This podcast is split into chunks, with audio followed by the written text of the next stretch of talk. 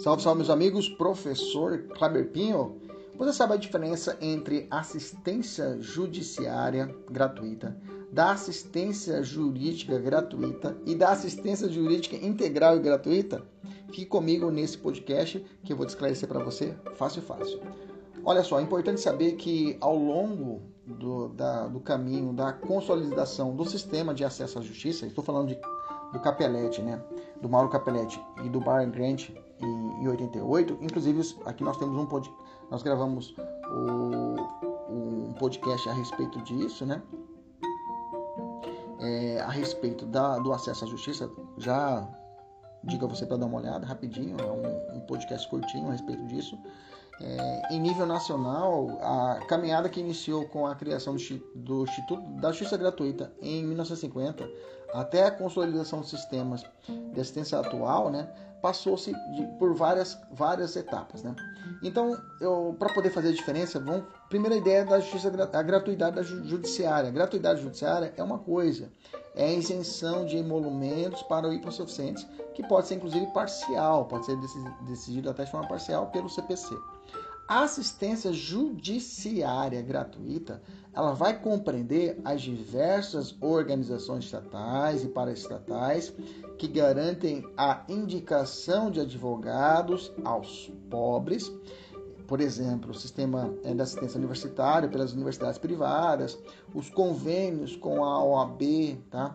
que possibilitam a representação endoprocessual de pessoas hipossuficientes, ou seja, a assistência judiciária gratuita, ela vai focar o processo judicial. Ela vai, vai, vai focar o que? O, o, a, a, a, a assistência daquela do necessitado durante um processo judicial. Professor, e fora do processo judicial, extrajudicial? Existe? Não. A assistência judiciária é isso, ela se prende ao processo. Por isso que eu falo que ela é endoprocessual ela está dentro, ela se prende, ela se, ela se presta a realizar uma assistência processual apenas. A assistência jurídica gratuita é uma visão endoprocessual e extraprocessual, ok? É bem mais ampla, ou seja, agrega serviços jurídicos não relacionados no processo. Estou falando de orientação, composição extrajudicial de conflitos, tá? Eu falo também de parte de conciliação, transação, outras ideias antes do processo, ok? Essa daqui não pode ser parcial, conforme a Constituição, ela tem que ser integral e gratuita. Falando nisso, e essa última classificação, professor? Essa assistência jurídica integral e gratuita. A assistência jurídica integral e gratuita é o status que nós temos hoje.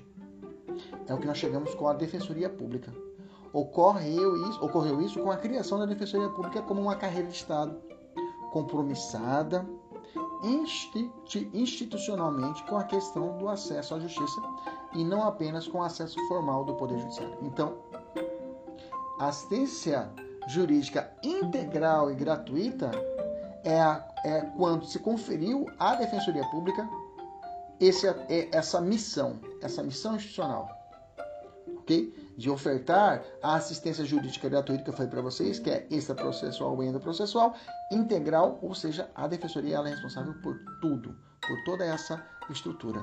Tudo que for analisado, tudo que for contra essa visão, ou seja, tudo que todas questões que você perceber que seja para poder retirar a defensoria pública desse patamar, dessa missão, a questão está incorreta. Se for uma dissertativa, você vai ter que defender o que? A inconstitucionalidade da premissa. Concluindo, assim os sistemas de assistência se sobrepõem no sentido que o fornecimento de uma mais nova, uma nova eficiente, né, tal como a assistência jurídica integral gratuita prestada pela Defensoria Pública, não acaba, é por óbvio, com os outros sistemas anteriores, né, que continuam existindo dentro de uma perspectiva só que mais limitada, somente aqui no Brasil. Nesse sentido, a figura do advogado ativo hoje é admissível apenas em situações em que a defensoria não se encontra estruturada, por força da regra do artigo 49 do parágrafo 5 da Lei Complementar 8094 e do princípio do defensor público natural, né, que está previsto lá no artigo 40A e inciso 4 da mesma Lei 80 de 94. Então, seria a exceção à regra, a figura do defensor do ativo nos dias atuais. Essa sobre, sobreposição de sistemas, que é natural e é desejável, né?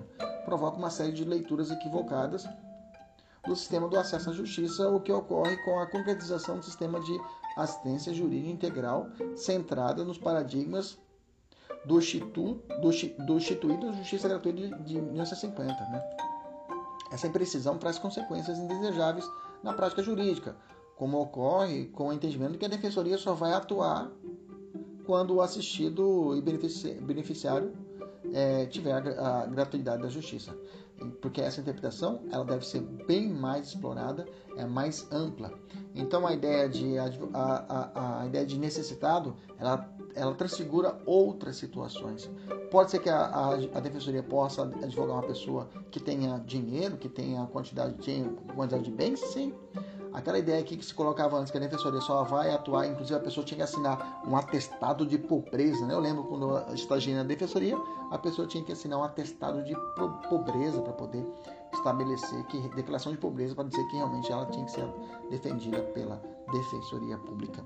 Ok? Beleza? Até a próxima. Tchau, tchau.